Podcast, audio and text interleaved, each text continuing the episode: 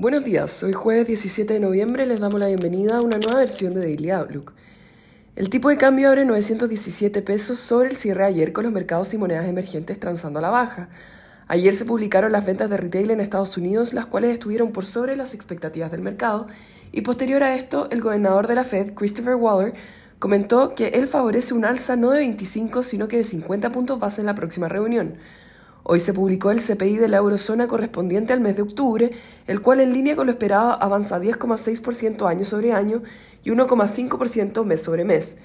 La atención de los inversionistas estará en la publicación de datos del mercado laboral estadounidense a las 10 y media de la mañana.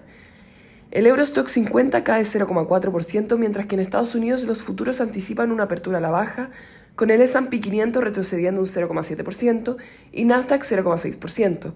Por su parte, en Asia los mercados cierran negativos con el CCI 300 retrocediendo un 0,4% y el Hang Seng un 1,2%, mientras el Nikkei 0,4%.